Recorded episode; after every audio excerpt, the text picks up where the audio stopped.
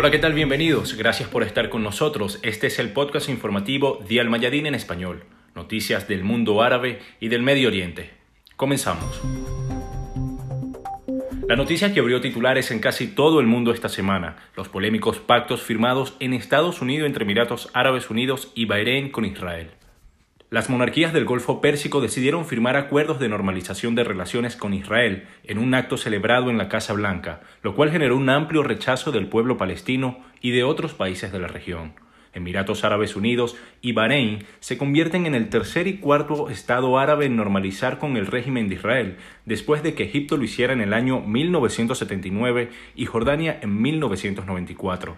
Quienes protestan en Bahrein y Palestina contra esta normalización de relaciones aseguran que ese hecho contradice la iniciativa de paz árabe que condiciona el establecimiento de lazos con el régimen sionista a la retirada de este último de la Franja de Gaza y de Cisjordania, territorios ocupados desde 1967 y la formación de un Estado palestino soberano con la ciudad de Al-Quds como capital. En respuesta, la Dirección Nacional Unificada de la Resistencia Popular Palestina renovó su llamado a considerar el viernes 18 de septiembre un día de ira o de rabia para condenar y rechazar el acuerdo de normalización con Israel, lo cual implica activar los enfrentamientos con la ocupación israelí y ser la bandera de Palestina en todos los pueblos, ciudades y campamentos de la patria palestina, además de pedir la unificación de los sermones del viernes contra la traición a la causa palestina.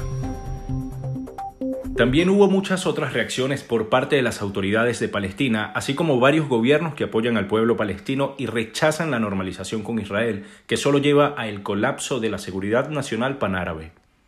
Por su parte, el movimiento de resistencia islámica de Palestina Hamas llamó a la unidad y alertó que sin la creación de un Estado palestino con Al-Quds como capital, la región jamás disfrutará de paz ni de estabilidad. El presidente de Irán, Hassan Rouhani, dijo que los gobernantes árabes que firmaron el acuerdo de normalización con Israel socavan la seguridad de la región y deben asumir con responsabilidad sobre las consecuencias. La Asamblea Mundial del Despertar Islámico señaló que la hipocresía de los gobernantes árabes que firmaron el acuerdo no tendrá más resultados que la humillación. El principal auspiciante de estos acuerdos es el gobierno estadounidense. Donald Trump dijo que al menos cinco o seis países estaban avanzando para forjar sus propios acuerdos con Israel. Ante esto, se especula que otros estados árabes podrían seguir en la lista de normalización de relaciones con Israel, como Omán, Arabia Saudita, Sudán, Mauritania y Marruecos. Estos países podrían ser los próximos de la lista. El portavoz del ejército de Yemen, el teniente general Yahya Zarif, informó que su país y las fuerzas yemenitas continuarán con firmeza la resistencia y la lucha contra la agresión del régimen de Arabia Saudita y sus aliados hasta lograr la victoria final. Hizo la declaración mediante una serie de tweets publicados con motivo de los 2000 días desde que comenzó la agresión de la llamada coalición, liderada por Riad contra el pueblo yemenita en el año 2015.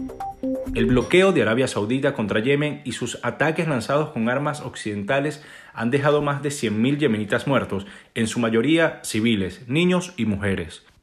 El funcionario militar dijo en uno de sus tweets que el gran pueblo yemenita, los héroes del ejército y los combatientes del movimiento popular Ansar Allah han resistido durante 2.000 días frente a los agresores y son capaces de resistir por más tiempo.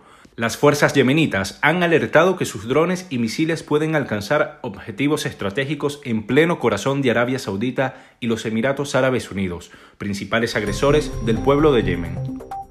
Y otra de las noticias que esta semana generó reacciones en todo el planeta fue la declaración que hizo el presidente de los Estados Unidos, Donald Trump, en una entrevista con Fox News, donde aseguró que tuvo la oportunidad de deshacerse del presidente sirio Bashar al-Assad, pero que el entonces secretario de Defensa James Mattis se opuso.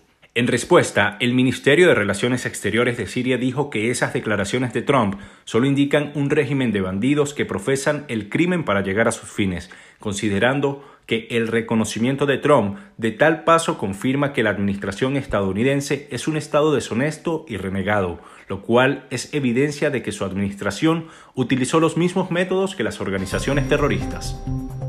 Y la Comisión Independiente de Investigación para Siria de la Organización de Naciones Unidas presentó un informe alertando que la alianza de grupos extremistas apoyada por Turquía habría llevado a cabo secuestros, torturas y saqueos de la propiedad civil en el norte de Siria.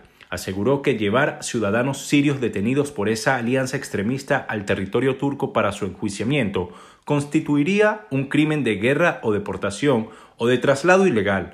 En el informe que cubre la primera mitad del año 2020, advierte sobre el aumento considerable de los asesinatos y violaciones de civiles en el conflicto que azota Siria desde el pasado 2011. Siria ha denunciado la presencia ilegal turca en su territorio y acusa a Ankara de proteger a los terroristas, especialmente a los del Frente al-Nusra.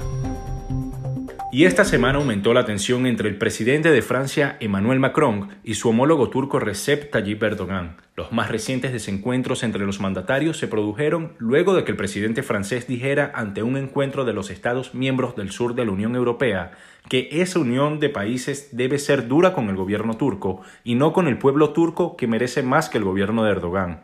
Textualmente ha dicho que Turquía ya no es un socio en la región mediterránea y afirmó que el también aliado de la OTAN tuvo algunos encuentros inaceptables con un barco francés frente a las costas de Libia. Las respuestas de Turquía han sido múltiples. El Ministerio de Asuntos Exteriores turco condenó a Macron por lo que considera son arrogantes comentarios con reflejos coloniales y por poner en peligro los intereses de la Unión Europea con su postura individual y nacionalista. En un acto público, el presidente turco declaró que el presidente francés no puede dar sermones sobre humanidad al recordar la participación de ese país en masacres como la de Argelia, donde fueron asesinadas alrededor de un millón de personas, y la de Ruanda, donde fueron asesinadas 800.000 personas. Este ha sido el podcast informativo de Almayadín en español desde Beirut, la capital del Líbano. Estas y otras informaciones usted puede verlas ampliadas en nuestro sitio web así como en nuestras redes sociales. Hasta la próxima.